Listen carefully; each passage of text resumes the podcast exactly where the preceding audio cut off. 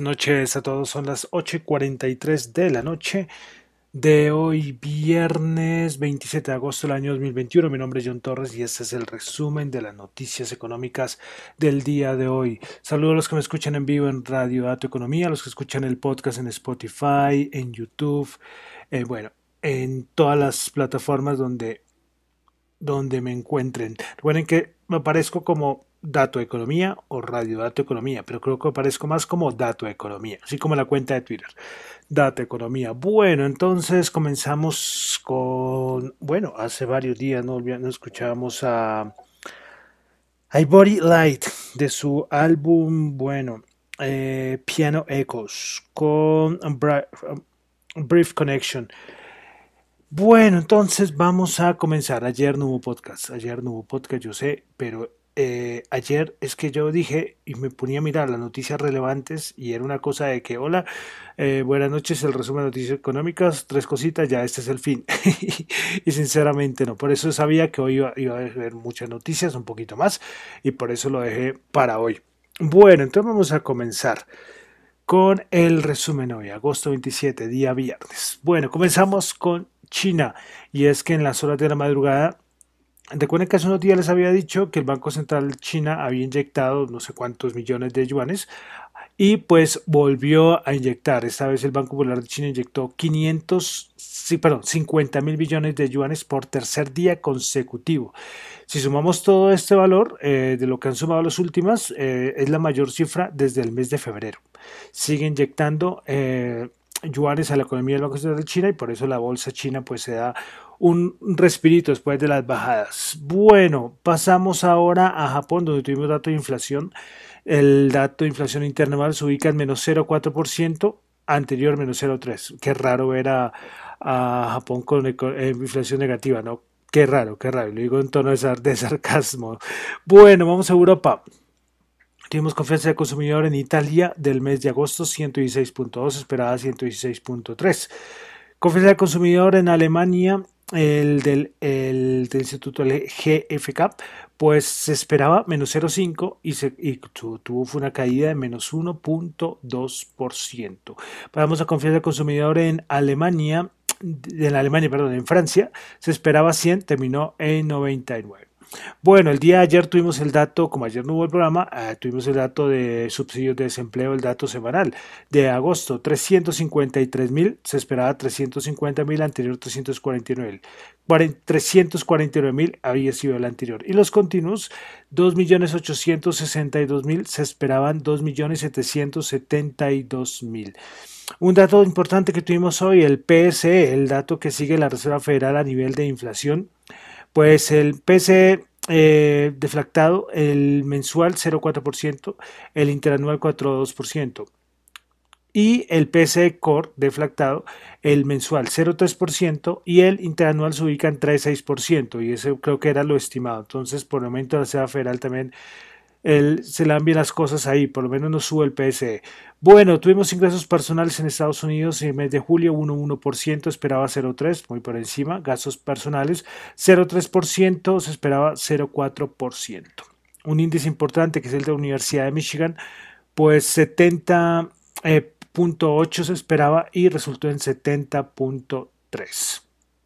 Bueno, eh, listo, hoy fue día de Jackson Hall, el popular Jackson Hall que todo el mundo pendiente. Hoy habló, mejor dicho, en tallerío y habló Kaplan, Bullard, eh, George. Bueno, hablaron todos los miembros de la Reserva Federal, pero lo importante eran las declaraciones de Powell. Y Powell lo hizo muy bien. Yo no les voy a, a como el resumen. Ese es el resumen de las actividades económicas, pero les voy a dar el resumen de lo que dijo, de lo que dijo Powell.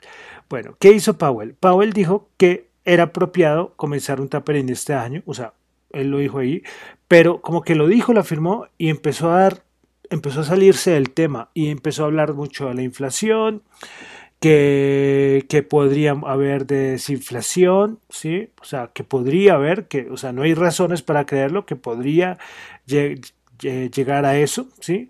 Aunque para él la inflación va a continuar siendo algo eh, que algo que va a seguir manteniéndose, aunque de manera transitoria. Eh, de todas maneras, él dice que la inflación sigue aumentando, la Fed va a intervenir sin dudas para reducir las presiones de los precios. Eh, bueno, y que la inflación de cierta manera es la que está llevando a que se pueda ocurrir lo del tapering, tapering, tapering. Y bueno, entonces él empezó a salirse por las por los laditos, es decir, va a va a haber tapering, sí. ¿Cuándo? No, no, no se sabe. Va a haber tapering, o sea, quedamos como en las mismas, pero dijo algo que pareció una frase espectacular. Dijo que aplicar un tapering ahora podría ser muy doloroso. ¿Para qué podría ser muy doloroso? Ya sabemos para qué, para el mercado. O sea, la Fed dice que nada que tiene que ver con el mercado, ¿no? Que el mercado no es preocupación, pero, pero, pero están preocupados que el mercado no se caiga es, yo creo que es, es, que lo protegen, lo protegen. Y claro, ya como lo vamos a ver ahorita más adelante, los, los índices, pues mercado para arriba, todo verde, porque sí va a haber tapering. Puede ser que, pues, la idea es que ocurra este año, pero ya, fin, no, no, no, no hay duración, nada, o sea, no es lo más importante.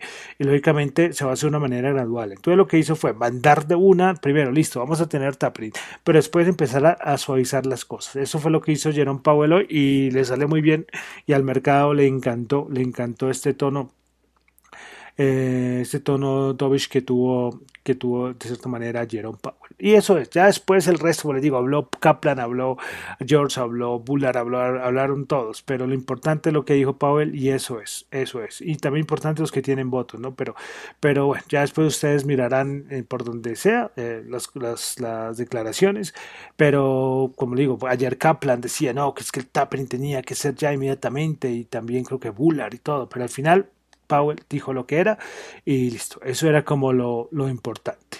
Bueno, dejamos ahí eh, Jackson Hole. Pasamos, bueno, eh, ayer que fue lo de Afganistán, hubo tres explosiones, yo no sé, más de 17 muertos por parte del ejército norteamericano. Empezó a salir rumores, el Pentágono dijo que podía eh, ser que Estados Unidos sufriera algún ataque. Bueno, Biden también habló. esto se sabía que al mercado no lo va a afectar directamente si ocurre la explosión y pues bueno, ocurre una explosión, pero, pero, hasta ahí llega. Pero vamos a ver si esto sigue porque esto va, esto va a ser pan de cada día, lastimosamente lo, lo de Afganistán. Listo, bueno, pasamos a Colombia. Eh, hoy tuvimos una noticia y es que Carolina Soto, que era parte de la Junta del Banco de la República, pues eh, renunció.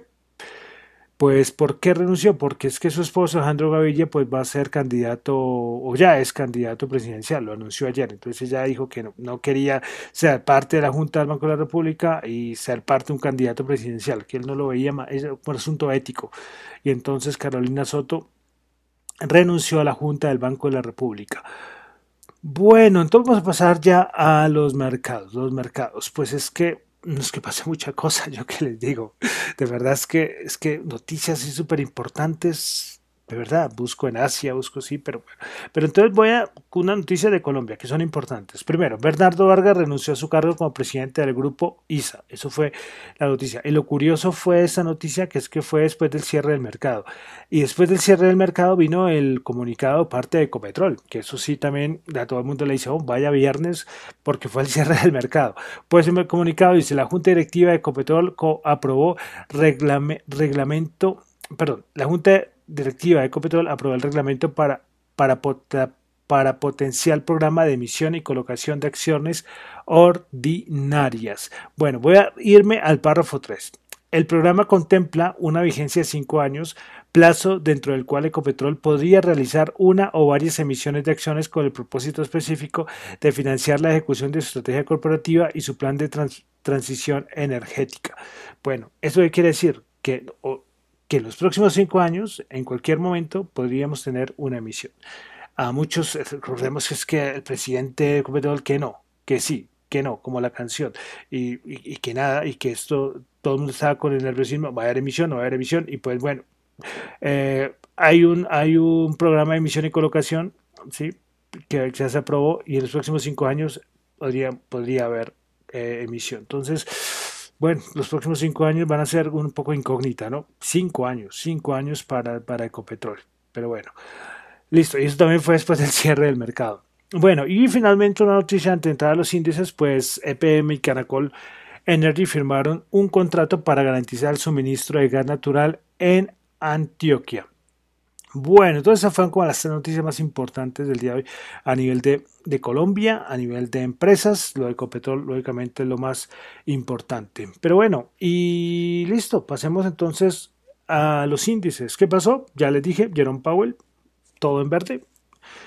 sí, ya fin, ya no hay, no hay más, más que decir. O sea, le gustó mucho al mercado las palabras de Powell eh, y listo, todo para arriba, todo para arriba y en ese momento lo que hacen acciones para arriba, commodities para arriba eh, y, ya a nivel de Estados Unidos es que no hay mucho más que, ¿qué más voy a agregar? Ya las distorsiones siempre lo diré, ahí están, ahí están. Hoy salió, hoy salió una, no me acuerdo cuál fue, bueno, no, no, me acuerdo, una de las manos fuertes no lo tengo aquí presente, no quiero empezar a, a decir cosas que no son, pero, pero las distorsiones están ahí. O sea, no, el mercado sube, sube, sube.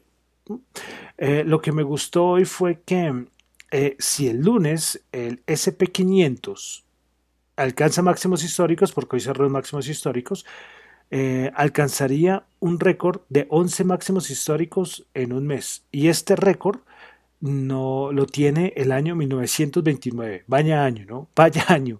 Ya alcanzó a 1987 que eran 10. ¿Recuerdan el lunes negro de 1987? Pues ahí está. Si el lunes, y espero que sí, vamos a SP500 a máximo histórico, se alcanza un máximo histórico, alcanzará al año 1929. Vamos, vamos, sí, porque no puede ser que, que, no alcance al año 1929. O sea, ¿me entiendes? Como eso es una locura, que no pierda el impulso, porque esto que está pasando, bueno, no sabe cuándo más vamos a ver. Me pareció curioso. Pero bueno, ese es el mercado. Y entonces vamos a pasar ya a los índices en Estados Unidos. Bueno, vamos con el Nasdaq 100 que subió 154 puntos, 15.432, 1%, máximos históricos. Principales ganadoras, World Day 9.1, Lamb Research 4.1, AMD 3.8%. Principales perdedoras, Pelotón menos 8.5, Moderna menos 4.5 y Marvel Marvel Technology menos 3%. Vamos ahora al SP500, máximos históricos, por encima de los 4.500. Subió 39.08%, principales ganadoras del día. Tuvimos a eh, Occidental Petroleum 6.9%, Cabot Oil Gas Corporation 6.2% y APA 5.9%, principales perdedoras. Moderna menos 4.5%, Dollar Tree menos 2.7% y AutoZone menos 2.5%. Vamos ahora al Dow Jones. El Dow Jones, el día, este no está máximos histórico, le falta poquito. Subió 242 puntos, 0,6%, 35.455. Prepara ganadoras, tuvimos a Dow 2,7, Boeing 2,4% y Walt Disney 2%. Principales perdedoras, Walmart menos 0,5%, Safe Ford menos 0,4% y Meranco menos 0,3%. Bolsa de Valores de Colombia, el Colcap subió 11 puntos, 0,8%, 1.325 puntos. Prepara ganadoras, Canacol 6,1%, Fabricato 4,3%, Preferencial de Vivienda 3,8%. Prepares Perdedoras Senca bajó el 8,4%, Preferencial Corfi Colombia bajó el 2,6% y Bolsa de Colombia bajó 1,1%. El petróleo que se recuperó esta semana 68,7 subió 0,9, Brent 71,6 subió 1,1 el barril. El oro 1820 subió 26, fue de los grandes beneficiados del día el oro con las palabras de de Powell. Además, también Powell se me olvidó comentar que de momento nada de tasas de interés, ¿no? De subida de tasas de interés. Esto como que no está en el... Eh, eh, no está por ahí en, el panorama, ¿no? De subida de tasas de interés. Entonces, por eso el oro hoy subió 26 dólares la onza 1820. El Bitcoin 48.900 subió 1884 Vamos a ver en cuánto está. A ver, miramos por acá rápidamente y no lo encuentro.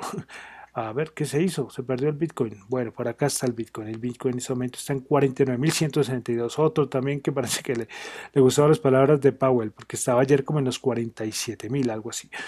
Listo, de criptomonedas no les va a tener nadita por ahí. Y finalmente, pues, eh, como sube, como subió todo, y esos, tonos, esos tonos más bien conservadores de la Reserva Federal, lo que hace es que el dólar pues se dé un respiro. El dólar hoy bajó 36 pesos 3.834.